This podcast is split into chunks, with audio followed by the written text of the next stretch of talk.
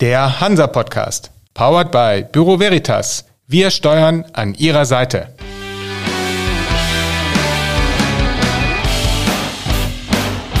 Der Hansa Podcast.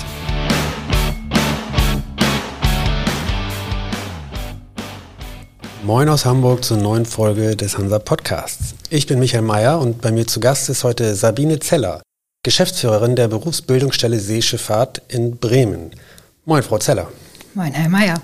Sie und die BBS, Sie kümmern sich um die Ausbildung von Schiffsmechanikern an Bord, auch um die praktische Ausbildung bzw. die Bordzeit für Offiziersanwärter, aber vor allen Dingen um die Ausbildung von Schiffsmechanikern. Diese Ausbildung gibt es nun schon seit 40 Jahren. Dieses Jahr ist ein Jubiläum. Was denken Sie, erleben wir auch noch das 50 oder gar das 80 und 90-jährige Jubiläum oder wird das schwieriger mit der Zeit? Nein, da gehe ich jetzt mal schwer von aus. Also wir haben natürlich, und das muss man ganz ehrlich sagen, wir haben deutlich weniger Schiffsmechaniker Auszubildende und auch ähm, deutlich weniger Schiffsmechaniker und Schiffsmechanikerinnen als jetzt noch vor zehn Jahren. Aber die Nachfrage steigt wieder deutlich. Und es ist so, dass wir tatsächlich zu wenig Leute haben, um die offenen Stellen zu besetzen, auch zu wenig junge Menschen, die sich für die Ausbildungsplätze interessieren. Und ich sehe da jetzt keinen Moment, wo man sagt, ja, das hört jetzt auf oder so. Da muss ich sagen, Totgesagte leben einfach doch immer ein bisschen länger. Das heißt, die Nachfrage seitens der Reedereien steigt für ja. deutsche Schiffsmechaniker? Ja, ja. Wie kommt das? Was glauben Sie? Ich glaube, das ist zu einem großen Teil demografisch einfach ähm, ja, zu erklären. Also das heißt, es gehen jetzt viele langsam in Rente. Und es ist natürlich auch so, dass wir gewisse Bereiche haben, die immer schon auf Schiffsmechaniker angewiesen sind. Und was so in den letzten zehn Jahren weggefallen ist, das ist vor allen Dingen international.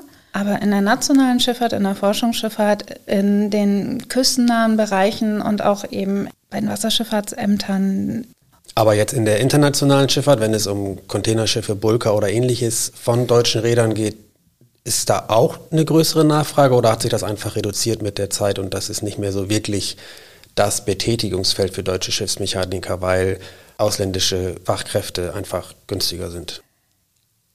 Wir haben in der Ausbildung immer noch auch international große Player, die eben ausbilden, auch auf Containerschiffen, die sehr, sehr viel ausbilden, weil es einfach so ist, dass die Schiffsmechaniker-Ausbildung der beste Einstieg auch für eine Karriere in der Seeschifffahrt ist. Das heißt, da ist es so, dass viele dann eben sagen, wir wollen Leute haben, die das von der Pike auf gelernt haben. Und der Schiffsmechaniker ist ja nicht vergleichbar mit ja, einem AB-Deck aus den Philippinen, nicht weil die grundsätzlich schlechter sind, sondern weil die Ausbildung anders ist. Die Schiffsmechaniker-Ausbildung ist international einfach einzigartig, weil sie für den Gesamtschiffsbetrieb ausgelegt ist.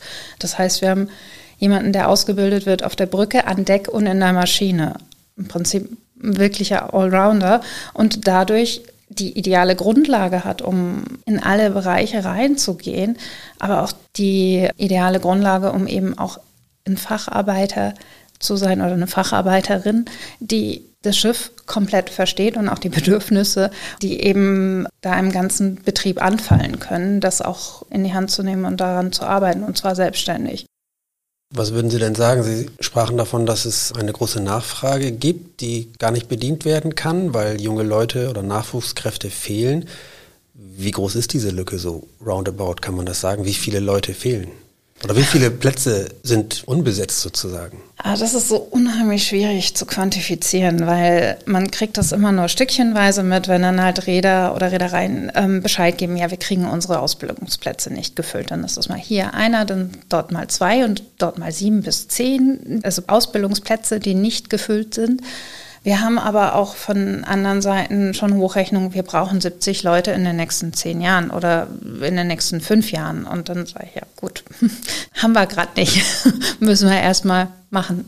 Das ist halt schwierig, weil es keine zentrale Stelle gibt, die das Ganze erfasst. Wir haben die zentrale Heuerstelle bei der Bundesagentur. Das ist aber tatsächlich ja nicht so, dass jeder seine offenen Stellen dort meldet. Also das heißt, da haben wir dann halt nicht einen genauen so Überblick wäre so etwas nicht vielleicht aber dann angebracht, insofern, als dass man dann einen Überblick hat und auch entsprechend reagieren kann, sei es nun seitens der BBS, seitens der Räder, seitens der Politik oder ähnliches, dass man wenigstens mal einen aktuellen Stand hat, wie es überhaupt aussieht? Ja, ich meine, da es ja so ist, dass wir nicht eine Schule haben, wo wir die Auszubildenden hinschicken und sagen, und, dann, und danach suchst du dir aus, wo du arbeitest, ähm, sondern die Ausbildungsbetriebe ja für sich erstmal primär ausbilden, ist da vielleicht der Antrieb auch nicht so ganz da zu sagen, wir müssen das jetzt zentral irgendwie regeln. Aber ähm, ich glaube, dass viele jetzt einfach auch gerade erst aktuell feststellen, dass sie diesen Bedarf haben und dass sie den nicht vom Markt decken können, weil der Markt das einfach nicht mehr hergibt.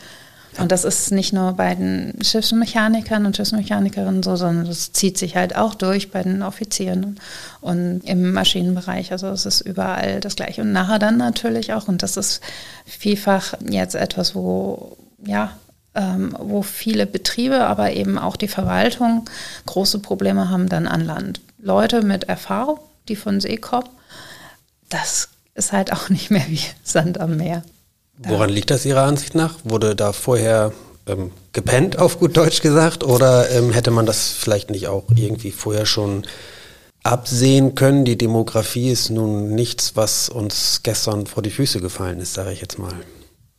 Ich weiß nicht, ob man das wirklich als Pen bezeichnen kann. Ähm, ich glaube, ja, man hat sich das halt schön geredet, hole ich mir halt woanders her und dann merkt man, das ist doch nicht so einfach. Nicht nur, weil es ähm, sprachliche Barrieren gibt, es gibt natürlich auch dann Barrieren, wie kriege ich jemanden nach Deutschland rein und wirklich praktisch mit Arbeitserlaubnis, Aufenthaltserlaubnis und dem ganzen Tüdelöd. Und dann ist es halt natürlich auch so, dass Deutschland zunehmend uninteressanter wird für Fachkräfte aus dem Ausland. Der ganze Aufriss, das wollen die alle gar nicht. Und es ist halt auch nicht so, dass, dass man dann das wirklich eins zu eins von außen holen kann. Der ganze Aufriss, also der ganze behördliche Rattenschwanz, der da dranhängt, wenn man hierher kommen will und hier arbeiten will, etc. Das meinen die Sie? Die Steuern, die Sozialversicherungsbeiträge, mhm. alles, was in anderen Ländern vielleicht ein bisschen einfacher oder nicht vorhanden ist. Was müsste man denn Ihrer Ansicht nach tun, damit sich die Situation wieder verbessert? Unabhängig davon, dass man eventuell Steuersystem oder ähnliches anpassen müsste, aber. Man muss halt vielleicht mal wieder ein bisschen mehr auf den eigenen Markt gucken und wirklich auch wieder in die Ausbildung reingehen und rangehen.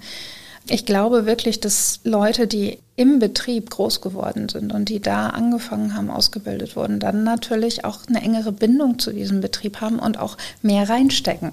Und das ändert sich nicht nur, weil jetzt eine andere Generation da ist. Was halten Sie in dem Zusammenhang von dem Jahr der Ausbildung, das der Verband Deutscher Räder ausgerufen hat, auch mit anderen Partnern zusammen? Wie bewerten Sie das? Super. Also wir sind dabei, wir unterstützen das. Das ist natürlich ganz in unserem Sinn. Also alles, was mehr Aufmerksamkeit auf den Bereich bringt, auf die maritime Branche bringt, ist gut. Ich glaube, da, da denken viele auch noch, das ist zu negativ, das Bild. Und dann sage ich nicht, das ist nicht negativ, das ist nicht vorhanden. Ihr müsst mal gucken und mit den Leuten sprechen, deutschlandweit. Ihr müsst ja eigentlich nochmal die Augen aufmachen. Auf Wahlplakaten steht bei Verkehr immer die Straße und die Schiene. Da ist nirgends das Wasser. Also Sie sind bei der VDR-Initiative auch mit an Bord sozusagen. Ja, also der VDR ist ja auch Mitglied bei der mhm. Berufsbildungsstelle und ähm, natürlich sind wir mit an Bord. Also das heißt, wir machen selber auch was, natürlich auch im Rahmen 40 Jahre Schiffsmechaniker-Ausbildung. Auch da ja, versuchen wir auf allen möglichen Wegen dann da auch ein bisschen Aufmerksamkeit auf diese wirklich tollen Ausbildungswege zu werfen. Und da arbeiten wir eng zusammen und da haben wir auch ganz schöne Ideen. Vielleicht können Sie uns ja ein bisschen konkreter ein paar dieser Ideen vorstellen oder zumindest uns Einblicke gewähren, womit zu rechnen ist. Also woran wir jetzt gerade arbeiten von unserer Seite sind zwei Reihen, die wir auf Social Media machen wollen. Einmal eine Reihe mit Auszubildenden, die gerade in der Ausbildung sind, wo wir sagen, wieso macht ihr denn diese Ausbildung? Wieso macht ihr mehr? Ja, das kommt so ein bisschen, weil wir ja unsere zentrale Ausbildungswebseite haben, mach mehr. Spielen wir da auch ein bisschen mit. Und wir haben vor uns mit Schiffsmechanikern und Schiffsmechanikerinnen, also es sind in dem Fall mehr Schiffsmechaniker der ersten Stunde, so vor 40 Jahren, mit denen zu beschäftigen und da zu gucken, wieso macht ihr immer noch mehr? Also weil wir da tatsächlich viele haben, die auch immer noch eng mit der Schifffahrt verbunden sind, entweder selber noch fahren oder ausbilden oder bei uns als Prüfer sind und da wollen wir da zwei Reihen auf Instagram machen und wir haben mit den Schulstandorten schon Termine im September jeweils dann für ja, so Schnuppertage und wir selber wollen noch eine Feier ausrichten auf dem Schulschiff Deutschland, was dann natürlich auch wieder so ein bisschen den Kreis schließt, weil dort tatsächlich ja auch lange ausgebildet wurde und das machen wir dann im November. Sie haben gerade selbst angesprochen, dass es früher natürlich mehr männliche Schiffsmechaniker waren. Wie ist das denn heute?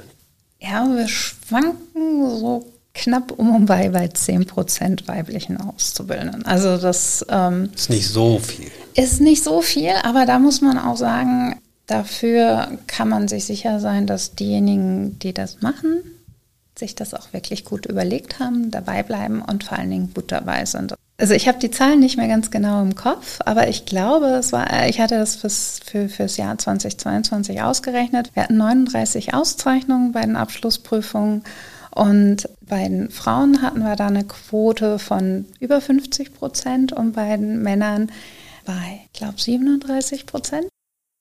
Haben Sie eine Begründung dafür, dass wenn eine Frau sich dazu entscheidet, an Bord zu gehen als Schiffsmechanikerin oder eine Ausbildung zu starten, dann hat sie auch wirklich eine große Motivation und bringt sich entsprechend ein und hat entsprechenden Eigenantrieb, hätte ich jetzt fast gesagt. Ja, würde ich so sehen. Es ist manchmal auch tatsächlich immer so, man hat das Gefühl, dass man sich noch ein bisschen mehr, oder also Frau hat das Gefühl, dass sie sich noch ein bisschen mehr beweisen muss.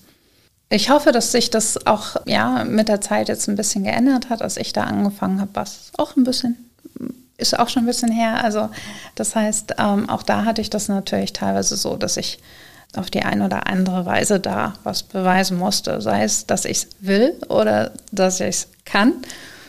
Aber ähm, das hat bei mir zumindest sehr gut funktioniert und ich denke mal, also bei den meisten weiblichen Auszubildenden funktioniert das auch sehr gut.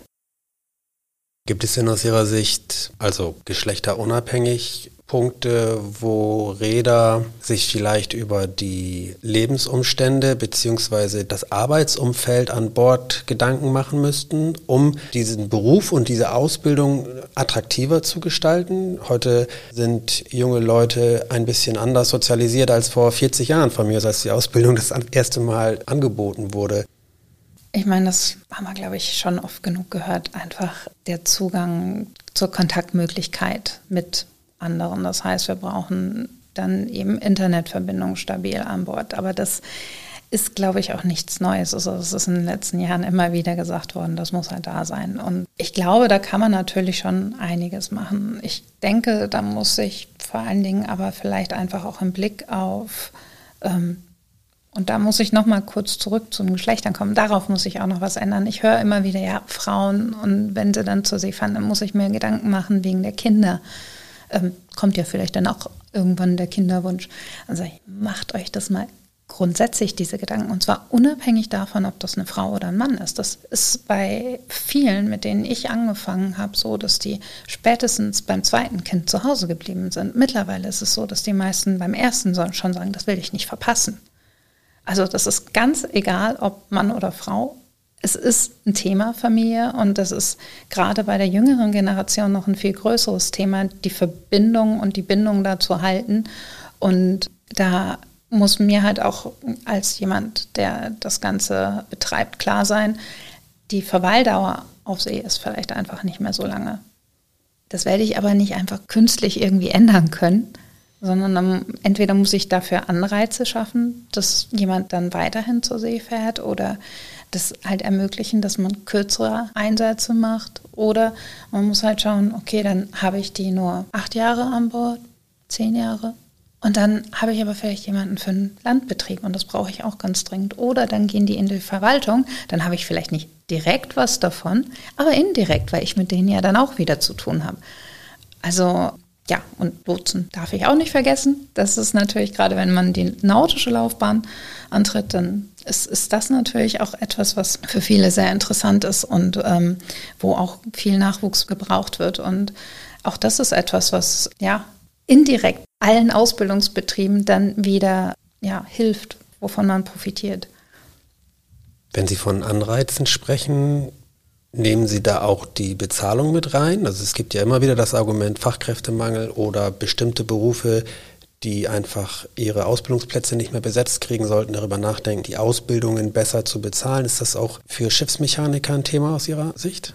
Ich glaube in der normalen Schifffahrt nicht. Also normal in Anführungsstrichen. Wenn ich jetzt äh, in die Verwaltung gehe, da muss ich dann vielleicht schon mal sagen, ja, TVÖD ist halt gerade bei jüngeren Leuten vielleicht dann doch nicht so interessant, ähm, vor allen Dingen, weil es halt da schon einen Unterschied gibt. Aber die normale Bezahlung nach HTV oder in Haustarifverträgen oder so, das ist völlig in Ordnung, beziehungsweise ist tatsächlich für einen Ausbildungsberuf wirklich sehr gut.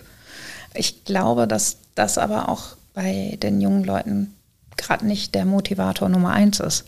Die wollen Stabilität, ja, und Sicherheit, also auch finanzielle Sicherheit, die ist aber dann ja gegeben. Die wollen aber eben auch noch eine Menge anderer Sachen. Work-Life-Balance. Ich kann jetzt natürlich nicht die gleiche Work-Life-Balance bieten wie an Land. Es ist anders. Und ich muss aus meiner Sicht sagen, ich hatte nie eine bessere Work-Life-Balance als in der Zeit, als ich an Bord war. Weil ich dann zwar 100 Prozent gearbeitet habe, aber dafür auch 100 Prozent frei hatte. Ich habe nie die Arbeit mit nach Hause genommen.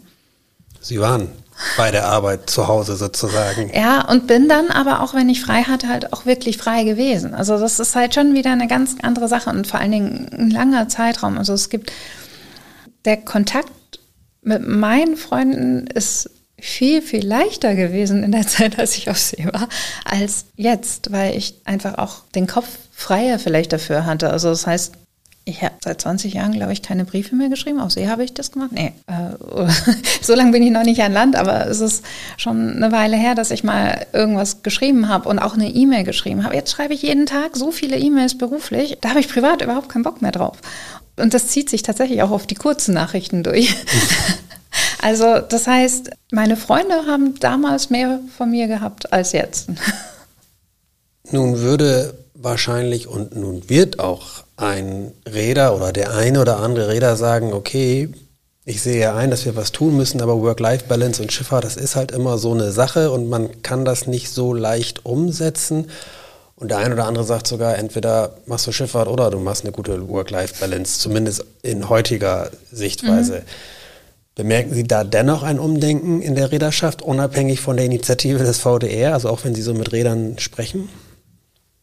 Ich weiß jetzt nicht, ob das ja so schon direkt bei allen angekommen ist, bei vielen auf jeden Fall. Und das ist auch ein Thema, das sich allgemein in der Schifffahrt ganz, ja, ganz deutlich gerade zeigt. Also nicht nur was, was Work-Life-Balance angeht und angenehmes Arbeiten, sondern eben auch emotional und psychisch sichere Umgebung zu schaffen. Also das ist auch gerade ein ganz großes Thema in der Schifffahrt und das zieht sich durch alle Bereiche durch und ähm, ich glaube, da findet grundsätzlich überall ein Umdenken statt und das wird sowohl auf regulatorischer Ebene als auch direkt aus den Firmen heraus schon gemacht. Also ich glaube nur, dass noch keiner wirklich den idealen Weg gefunden hat, aber ich finde, es ist schon mal ganz gut, wenn darüber gesprochen wird und geguckt wird. Und jetzt muss man vielleicht einfach auch mal noch mit den jungen Leuten sprechen und schauen, was braucht ihr überhaupt? wenn darüber gesprochen wird, nicht nur in Reedereien, sondern auch in der Öffentlichkeit und oder in der Politik, Schrägstrich Verwaltung, man hat so ein bisschen das Gefühl, finde ich, es geht sehr oft um Nautiker, es geht sehr oft um Chiefs, wenn es um die technischen Belange mhm. geht. Also darum, was die aktuell an Know-how haben und in eine Reederei einbringen können und natürlich auch später, wenn sie an Land kommen, in Reedereien in den Verwaltungen etc. pp. Finden Sie, dass der Schiffsmechaniker dabei so ein bisschen hinten runterfällt bei dieser ganzen Debatte oder finden Sie den schon ausreichend gewürdigt, wenn es darum geht, okay, wir brauchen das Know-how am Standort? Ich glaube, da haben Sie gerade so einen kleinen wunden Punkt. nee, das ist tatsächlich so, dass ich denke, dass da zu häufig zu hoch angesetzt wird oder zu spät angesetzt wird im Karriereprofil. Also da muss man eben sagen, ich kann nicht einfach sagen, ich brauche das Know-how von denen, die fertig sind, sondern ich brauche natürlich auch genau das Know-how von denen, die äh, oder eben für die, die gerade damit anfangen.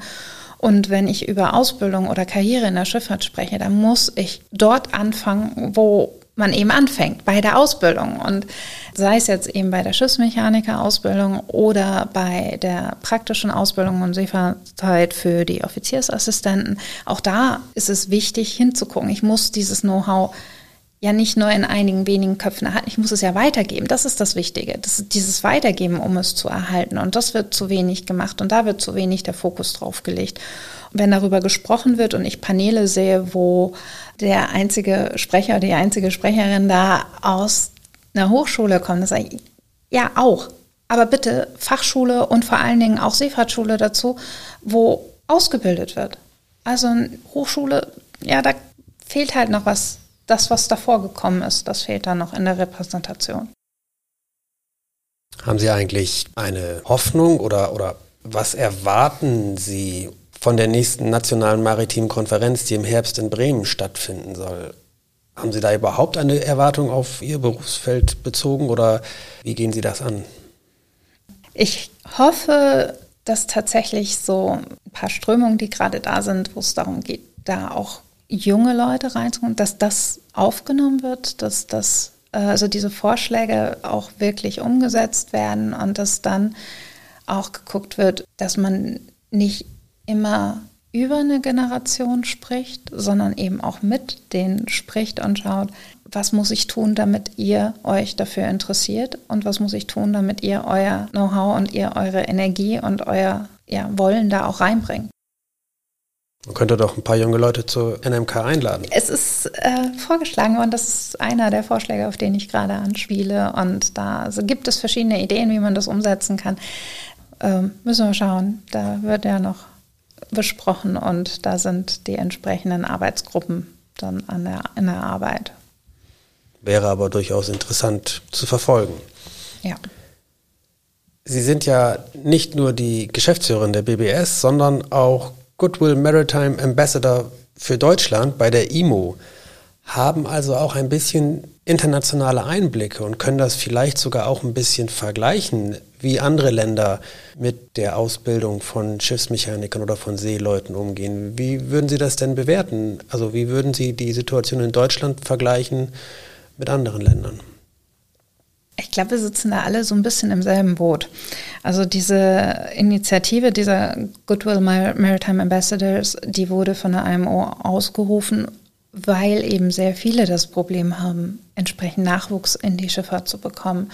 Und das Ziel ist, mit so ein paar Leitfiguren dann eben Interesse auf die Ausbildung zu bringen. Also da dafür zu wecken und die ähm, jungen Leute da eben dafür zu interessieren. Das heißt, jedes Land hat die Möglichkeit, da eben so einen Goodwill Maritime Ambassador zu nominieren und dessen Aufgabe oder deren Aufgabe ist dann eben da ordentlich die Werbetrommel zu rühren.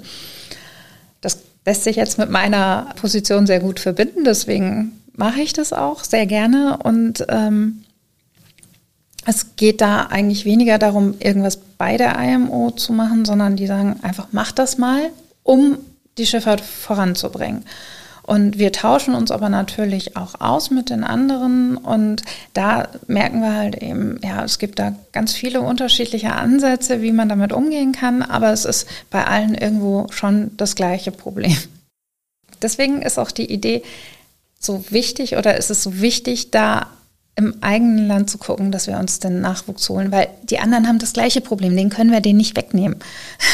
Man das kann dann aber auch nicht wirklich was abschauen, wenn das Problem äh, mehr oder weniger global verteilt ist. Ja, man kann sich so ein bisschen äh, natürlich angucken, was machen die. Und das wird zum Beispiel gerade auch gemacht. Ich glaube, Zypern hatte mal, also der Goodwill Maritime Ambassador von Zypern hatte ein Projekt ins Leben gerufen, das hieß Adopt a Ship. Oder das heißt es immer noch, da geht es darum, dass Schulklassen ein Schiff adoptieren und eben damit kommunizieren. Die, die schreiben hin, kriegen Briefe zurück oder E-Mails in dem Fall natürlich. Wir machen das Ganze elektronisch, geht ein bisschen schneller. Dass also da eben auch schon früh eine Verbindung zur Schifffahrt aufgebaut wird und gezeigt wird, wo hat das überhaupt überall Einfluss, zum Beispiel auch eben in den verschiedenen Fächern. Und das Gleiche macht jetzt das Deutsche Maritime Zentrum, zumindest erstmal in einem Pilotprojekt und, und fängt das jetzt an. Das finde ich auch sehr schön. Also das heißt, man kann durchaus schauen, was machen die anderen, was funktioniert und was können wir denn vielleicht noch machen. Was nicht funktioniert, ist halt eben zu gucken, okay, die bilden jetzt aus, ja, dann greifen wir mal die aus oder ab, die die ausgebildet haben. Das wollen die dann natürlich auch nicht, beziehungsweise da ist das Interesse wahrscheinlich auch relativ gering, dann davon wegzugehen. Aber ein Schiff zu adoptieren als Klasse oder Gruppe, welcher Art auch immer, klingt tatsächlich sehr spannend. Wenn Sie jetzt auf der Straße junge Leute treffen würden und zufällig mitbekommen, dass sie sich darüber unterhalten, oh Gott, was mache ich denn jetzt nach der Schule? Was soll ich für eine Ausbildung machen? Und Sie hätten jetzt aber nur ein, zwei Sätze. Was würden Sie denen denn sagen, warum Sie Schiffsmechaniker oder Schiffsmechanikerin werden sollten? Weil ich zutiefst davon überzeugt bin, dass es keinen vielseitigeren Beruf gibt. Es gibt nichts, was interessanter, anspruchsvoller, aber auch ja, spannender ist. Von daher denke ich so, jeder, der oder jede, die so ein bisschen Lust hat, über den Tellerrand zu gucken, ist da schon richtig gut aufgehoben. Und dann schließt sich der Kreis zur ersten Frage. Sie sind also insgesamt durchaus zuversichtlich, dass es nach wie vor ein attraktiver Beruf ist und dass man da auch die Lücke vielleicht sogar wieder schließen kann, wenn man entsprechend agiert. Ja, auf jeden Fall. Das ist ein schönes Schlusswort, Frau Zeller. Ich danke Ihnen sehr für die Einblicke.